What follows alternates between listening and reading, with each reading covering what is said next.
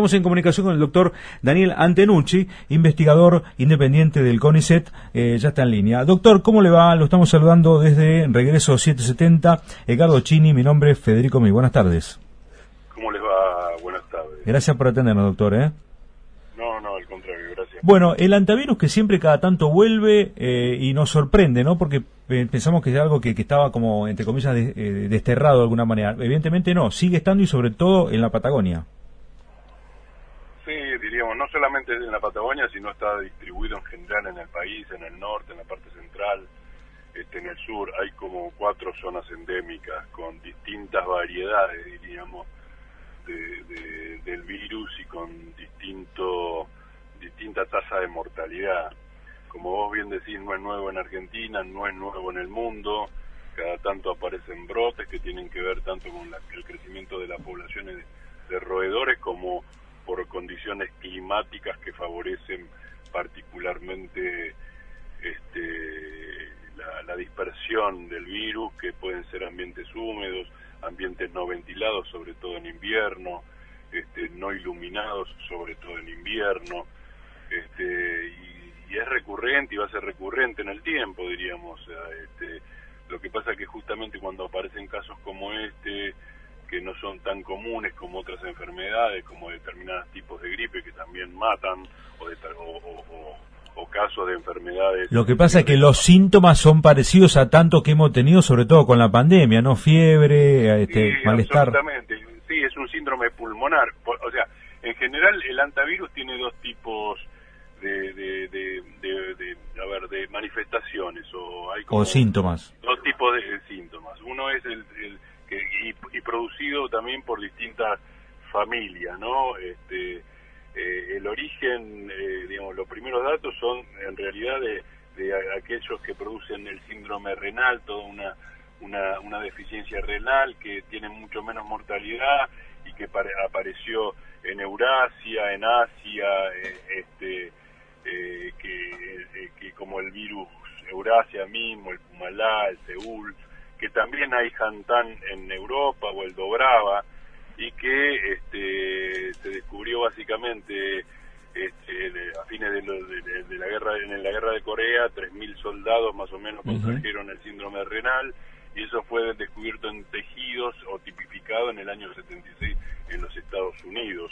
Este después este, ese, ese, este tipo de virus también apareció en puertos de, Estados Unidos porque es transmitido por ratas y inclusive en Buenos Aires y en Mar del Plata por la rata común, por Ratus ratus y Ratus norbergicus, que son las ratas que comúnmente vemos nosotros en los baldíos.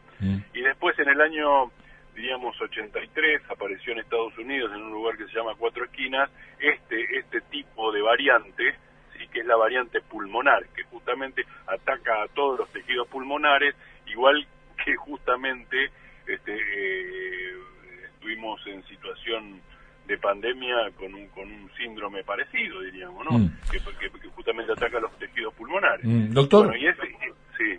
Eh, perdón, eh, em, complete si quiere, si quiere la idea, yo quería hacer algunas preguntitas.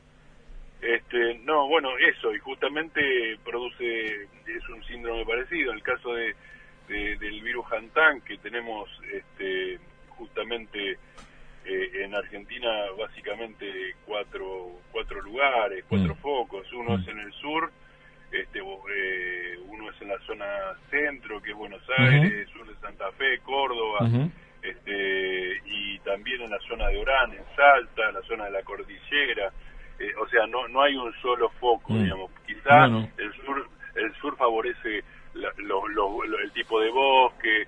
El, el, el, tema es que el virus se inactiva digamos, con, luz ultravioleta, con la luz del sol. Bueno, ahí hay, hay, un, par de, temas ahí para, para que nuestra audiencia pueda magnificarlo y, comprenderlo eh, un poquito más en profundidad, ¿no? Porque, digo, por un lado, a ver, eh, es, real todo lo que estás planteando, digo, el caso de, la Patagonia, como el caso del norte argentino, incluso como el caso de provincia de Buenos Aires y ciudad de Buenos Aires, que muchas veces los porteños este, dimensionamos este tipo de asuntos cuando nos golpea la, la, puerta propia. Eh, pero Eh, yo recuerdo por, por la anterior oportunidad, yo tuve incluso la, eh, estaba en, estuve en Esquel eh, un tiempo después que había ocurrido, este, justamente había atacado el tema de hantavirus con muchas víctimas, y te digo, cuando digo, digo un tiempo después, te digo cerca de un año después, y aún así seguían como este, tomando algunas precauciones que por ahí no sé cuáles serían y si puedes compartirlos con nosotros eh, mejor, digo, para, para ver de qué manera no se repetía esta situación. No sabemos este, hasta qué punto es efectiva o realmente se puede tomar este, cartas en el asunto a partir de lamentar la pérdida de una víctima, de una vida humana, ¿no?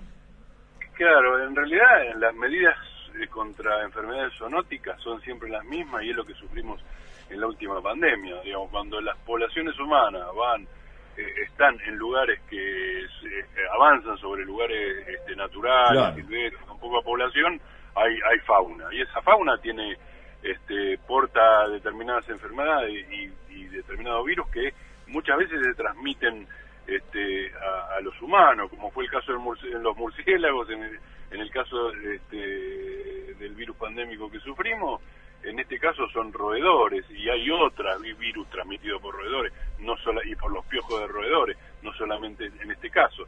Entonces las precauciones en realidad es que en los lugares habitados uno no tiene que dejar basura expuesta, tiene que tener el, el pasto de los alrededores cortado porque eh, los roedores no se exponen en lugares abiertos donde pueden ser predados por predadores naturales, con lo cual tienen ese comportamiento de no exponerse en lugares que no tienen vegetación, no tienen cobertura y no pueden ocultarse. Con lo cual, si no tienen lugares para ocultarse, no avanzan sobre esos lugares y se mantienen alejados de la casa. este, lo mismo cuando uno tiene un lugar eh, mucho tiempo cerrado y puede haber roedores adentro, entra y empieza a sacudir el polvillo sin ventilar el lugar primero, sin que entre luz primero y dejar un tiempo de, con circulación, va a aspirar seguramente el polvo del lugar que tiene excrementos y orina que contienen virus. Mm. Entonces, en realidad las precauciones son de la lógica de qué hago para que un, eh, un, determinado tipo de animales no estén cerca de la vivienda y qué tipo de hábito tienen. Mm. Eh, y eso generalmente tiene que ver con mantener limpio, la vegetación. En, continua convivencia, digamos. Claro, entonces lo que pasa es que las la, medidas precautorias, de la gente se olvida, nos olvidamos, y cuando eh, reactivamos, mm. cuando encontramos casos como este, pero esas condiciones se tendrían que mantener todo el tiempo. Mm.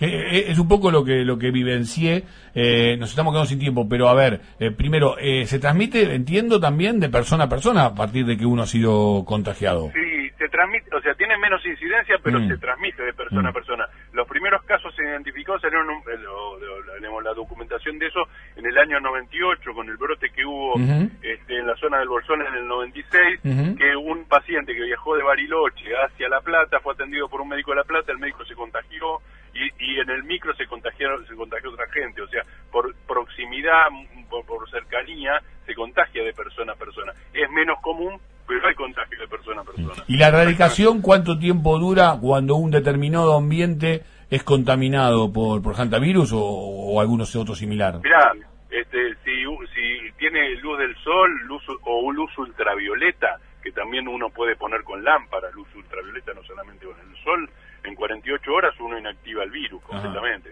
24 mm. horas para, para poner digamos, para poner un tiempo prudencial, digamos, este, si, si hay si está la luz del sol, el virus se inactiva. Bien. Doctor, gracias por esta comunicación, por habernos aclarado algunos temas y sobre todo para alertarnos y ponernos, obviamente, eh, en modo prevención sobre el antivirus. ¿eh? Un saludo muy grande. Un saludo muy grande y gracias a ustedes. Hasta luego. El doctor Daniel Antenucci, investigador de CONICET, a propósito del antivirus. Un nuevo caso en Chubut, una chica, una nena de nueve años de, de allí, de esa localidad, de esa provincia que falleció a causa del antivirus.